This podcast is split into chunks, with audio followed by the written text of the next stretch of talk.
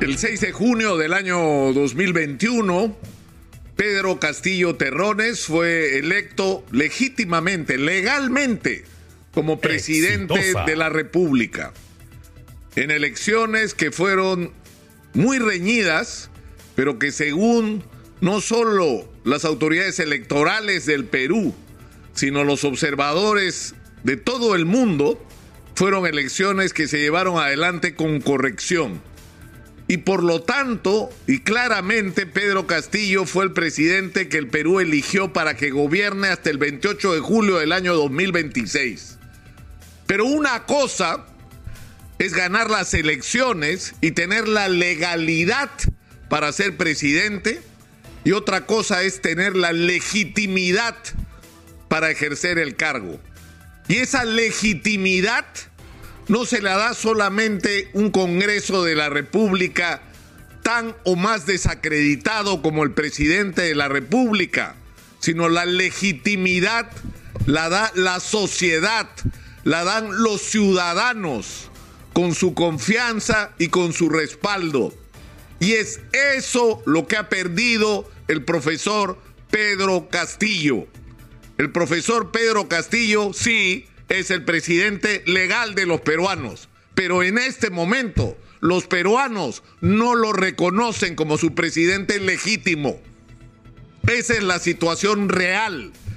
Increíblemente, tras ocho meses, el presidente Castillo no solamente ha logrado que estén en contra suyo quienes no votaron por él, quienes temían que instaurar un gobierno comunista en el Perú, quienes querían la vacancia presidencial, no solamente ha logrado que ellos estén en contra suya, sino que estén en contra suya y salgan a manifestar y sean los protagonistas principales de la protesta social, sobre todo en el interés del país, quienes lo hicieron presidente Exitosa.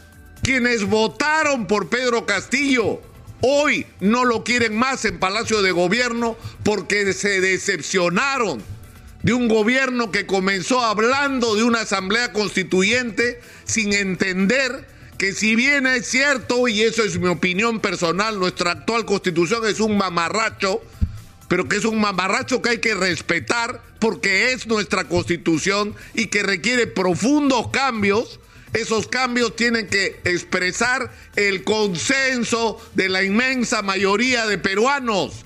Tienen que ser las reglas de juego que todos aceptemos como válidas, que no sea un instrumento como el año 93 para imponer la ideología de un sector sobre toda la sociedad, sino que resuma lo que nos une, no lo que nos separa, lo que son nuestros objetivos comunes. Y obviamente no estamos en condiciones de enfrentar esa discusión hoy y lo dijimos nosotros desde el comienzo. Y se han demorado meses en entender esa cruda realidad que el propio resultado electoral había hecho que les revienta en la cara, que las tareas en el Perú eran otras, que la pandemia había puesto en evidencia las enormes brechas y desigualdades en este país que crecía en términos macroeconómicos y no resolvía los más elementales problemas de la sociedad y que había que ponerse a trabajar en eso y que había que trazar objetivos para aprovechar un momento en que el precio de los minerales se disparaba en el mundo y nuestros productos de agroexportación se ponían de moda en todo el planeta, para aprovechar esa circunstancia y generar la mayor cantidad de recursos y administrarlos con honestidad para cumplir todas las tareas en educación, salud, infraestructura, progreso y futuro para los peruanos. Y no es eso lo que hemos tenido.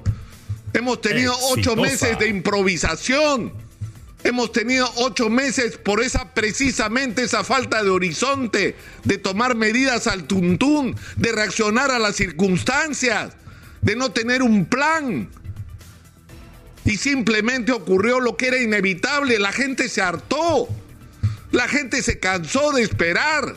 Y lo que la gente quiere hoy respuestas. Y estamos en una situación sumamente compleja porque el hartazgo de los ciudadanos no es solo contra el presidente, sino es contra un Congreso de la República que simplemente ha dado vergüenza en los momentos más críticos, en estos días críticos El espectáculo que nos ha dado el Congreso de la República ha sido una repetición de lo que hemos vivido todos estos meses. Aunque parezca mentira, el Congreso de la República supera en desaprobación al propio presidente. Y lo que pide la gente es que se vayan todos. Y dirán, ya, pero constitucionalmente no es posible. Bueno, habrá que cambiar la constitución, pues en trámites expeditivos que son posibles, en, legislaturas extraordinarias que permitan en un plazo muy corto establecer cuáles son los mecanismos para que ocurra eso que la inmensa mayoría de peruanos quiere, que es una renovación de la clase dirigente. Pero esa renovación no va a poder ocurrir si no cambiamos las reglas de juego sobre lo que son los partidos políticos, que son simples clubes electorales.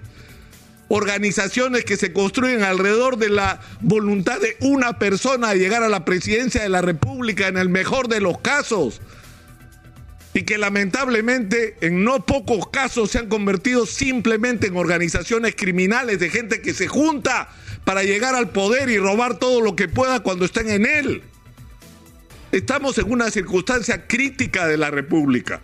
Y es urgente que se convoque no solo al Consejo de Estado, como demanda Elvia Barrios, presidenta del Poder Judicial, sino el Acuerdo Nacional, que es un espacio amplio para llevar esta discusión. ¿Cómo vamos a salir de esta crisis política donde el país está reclamando que se vayan todos? Buscar las fórmulas que van a tener que requerir imaginación y propuestas de soluciones transitorias. Y una de ellas es la constitución de un gabinete como, la que el, como el que el país necesita. No un gabinete de componendas, yo te doy un ministerio y tú votas en contra de la vacancia. No, señor. No. Necesitamos un gabinete donde el Ministerio de Energía hay que poner a alguien que sea capaz de traer la mayor cantidad de inversión minera al Perú porque esa es nuestra caja. Con los recursos que vengan de ahí podemos darnos el lujo de eliminar los impuestos que nos dé la gana. Porque va a entrar y está entrando tanto dinero que podemos hacerlo, pero para eso necesitamos a las personas adecuadas. No necesitamos más componendas en la construcción del gobierno. Y lo mismo hay que hacer en agricultura. Y lo mismo hay que hacer en transporte. Y lo mismo hay que hacer en todos los sectores. Un gabinete de técnicos que le dé confianza a los ciudadanos en que las tareas urgentes se van a cumplir y que se va a actuar con responsabilidad. Y finalmente, el tema de la honestidad. El 30 de abril, para los que tienen mala memoria, yo dije que iba a votar en blanco, la única vez que hablé sobre lo que iba a ser mi posición personal sobre estas elecciones, porque yo creo que los periodistas no tenemos derecho a usar nuestros espacios para imponer nuestros propios puntos de vista a la sociedad. Nosotros tenemos la obligación de ser instrumentos para que la sociedad se informe y decida bien informada sobre lo que mejor le parezca. Pero yo abrí un espacio el 30 de abril, un mes y una semana antes de las elecciones. Y dije que iba a votar en blanco. Y dije que no iba a votar por el profesor Pedro Castillo, no por su comunismo, supuesto, sino por la preocupación de que lo que ocurriera en el Perú fuera una repetición del gobierno ineficiente y corrupto de Vladimir Cerrón en Junín. Y lamento decir que ocho meses después, lo que estamos viviendo es algo muy parecido al gobierno de Vladimir Cerrón. Ineficiencia y corrupción. Porque corrupción hay. Y la pregunta es si esta alcanza al propio presidente y el presidente no puede decirnos que él apoya la investigación de la fiscalía. No, señor. No, señor. La constitución de la República dice que si bien el presidente no puede ser acusado durante su mandato por delitos como el de corrupción, sí puede ser investigado. Y sí debe ser investigado y tiene que hacerse esa investigación ahora. Y el señor Pablo Sánchez, fiscal de la Nación encargado, tiene que ponerse los pantalones y rectificar eso que hizo Zoraida Ábalos y que habría que averiguar las razones para hacerlo, de negarse a hacer esa investigación ahora y pretenderla hacerla en el 2026. No, no señor, no podemos esperar cuatro años para saber la verdad. O sea, no nos van a decir dentro de cuatro años que sí, pues el profesor Castillo estaba metido. en el uso irregular del poder para otorgar contrataciones, para hacer ascensos o para los nombramientos. Necesitamos esa verdad ahora, ahora, no dentro de cuatro años.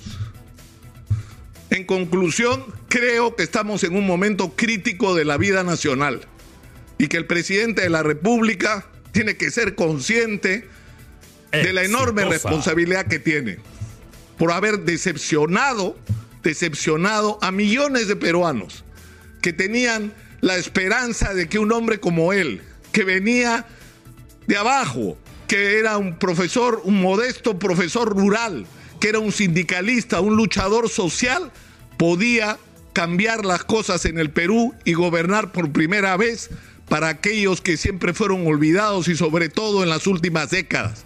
Y lo que ha producido el profesor Castillo es una enorme decepción en este sector de la sociedad, en aquellos que lo hicieron presidente.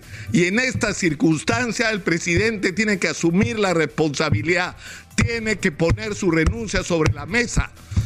Eso tiene que ser el comienzo de esta discusión. Y para esto hay que tener el coraje de afrontar con responsabilidad, con responsabilidad, el lugar que cada uno quiere ocupar en la historia del Perú. Porque estamos en, uno de esos momentos en los que se escribe, en los que se escriben los libros de la historia del Perú y una vez más se registra el papel que cada uno cumplió en ella. De esto se va a hablar dentro de 50 años. Cada uno tiene que escoger qué quiere que se diga de lo que cada uno hizo. Soy Nicolás Lucar. Esto es Hablemos Claro, estamos en Exitosa Perú